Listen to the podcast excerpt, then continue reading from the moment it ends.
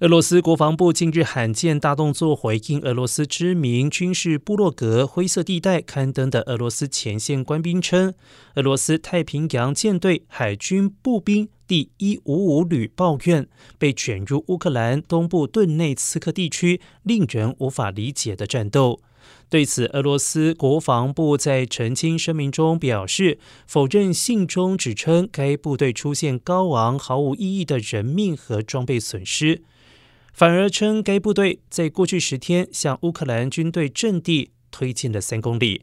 而且由于指挥官的深圳期间部队死亡率不到百分之一，只有百分之七受伤，其中多数都已经重返岗位。分析家认为，此一罕见的澄清动作显示出要避免明星士气受到进一步的打击。